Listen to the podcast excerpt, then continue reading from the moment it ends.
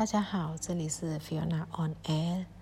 呃，今天是缅缅历的缅历的那个德古拉山。嗯，的眼里就是新年。其实正常正常来讲，在我们小时候，缅甸的泼水节它没有固定在四月的十三、十四、十五之类的，没有这样固定。然后是以缅历为主，就有点像现在的中国新年是以农历为主。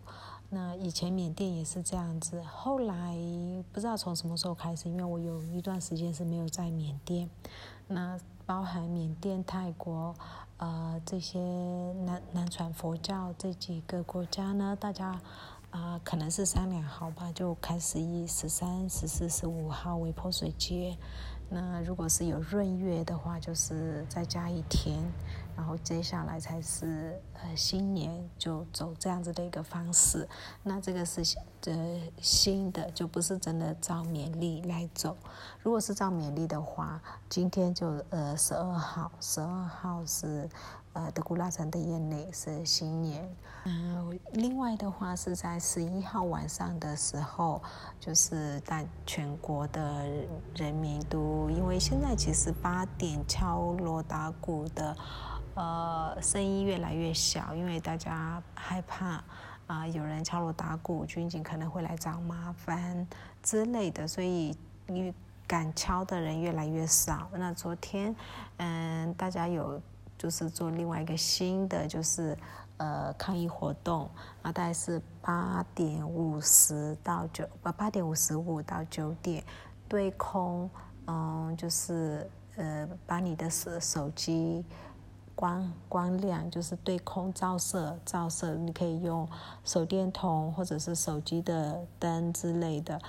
嗯，这个算成功的，因为今天早今天在网络上面看到好多的照片，每一个城市，呃，因为大家把其他的呃光害都关了，然后只单纯的用自己手边可以呃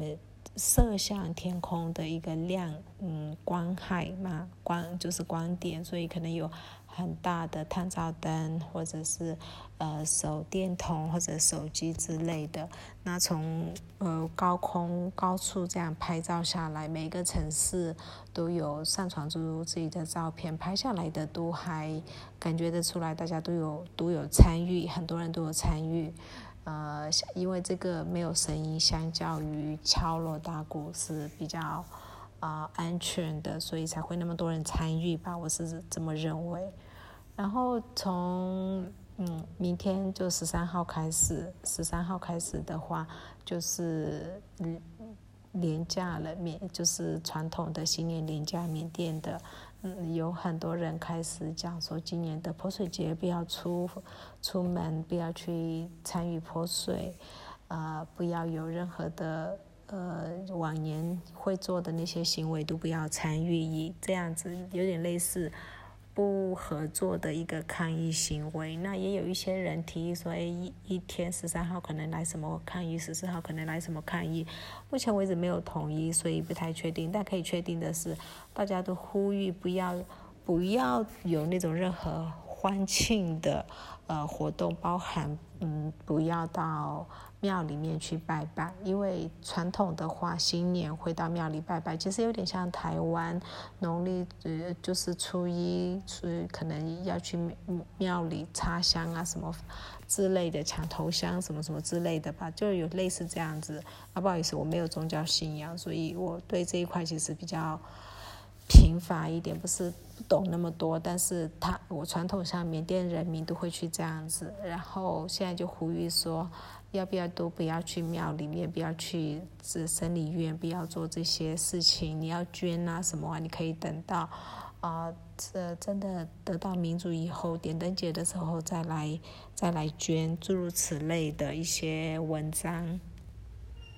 然后另外呢，有看到啊，就是妙维迪军营电视台，它有播放。呃，这个军方的高层妙来先生，他有去莱达亚，就之前被军方镇压死伤非常非常多的阳光的莱达亚工业区，他去捐米啊、油啊什么什么之类的。嗯，那画面有那么一点点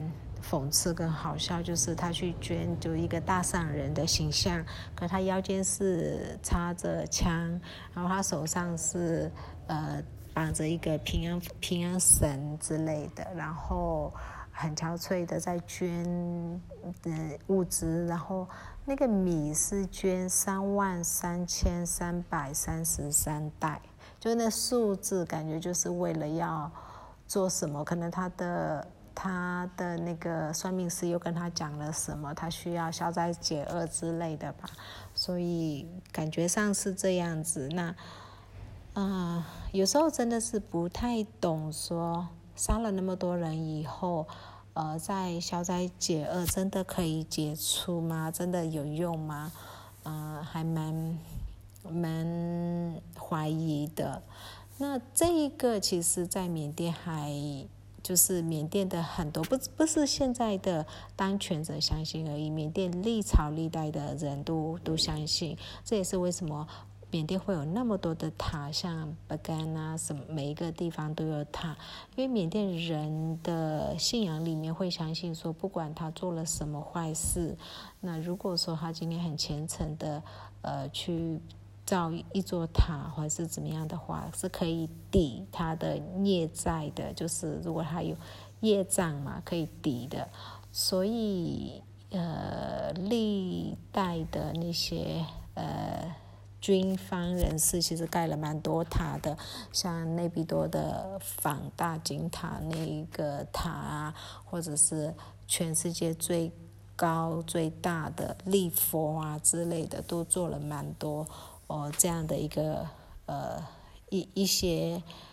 不知道是好事还是为了消业障而做的一些塔，可是而且缅甸好多人是有相信这个，只要有人就是他可能蛮讨厌的人，然后譬如说村里的一个恶霸，他平常可能很很糟糕，可是如果他修了村里的呃那个寺庙，或者是他。盖了一个佛塔，是其他人没有能力盖的，他盖了，大家就会对他恶霸的形象就会改观，就会觉得哎，他也没有那么坏，所以军方可能也会用这样子的一个心理作用。那另外，今天有一个不还没有确定的消息是，以前一九八八年学生嗯学生革命以后，就是学生学运之后。八九九零那时候非常红的青牛，我们缅文叫 King 妞，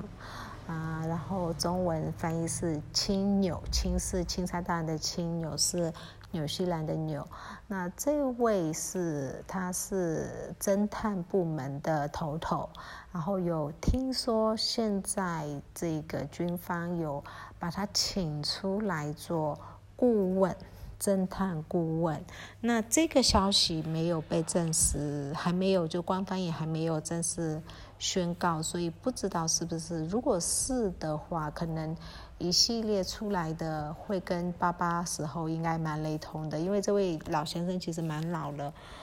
真的会有什么新的花样吗？不太确定。嗯，再来就是金融方面，就是提款。现在免币，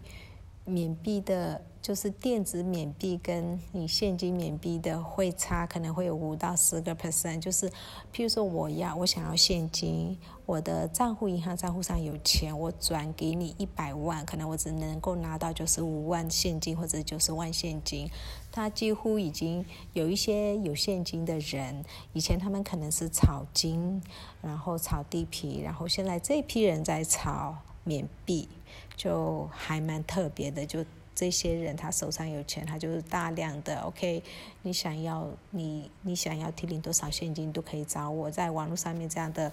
呃类似广告的文也还蛮多的。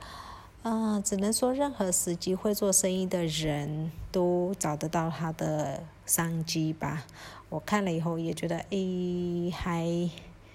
要说他们很聪明吗？也不知道，就是有有人确实有从这这用这种方式赚了不少钱，但是他也有他的风险啦。那钱毕竟在银行里面，到底可不可以提出来不知道。那今天就讲到这里，谢谢大家。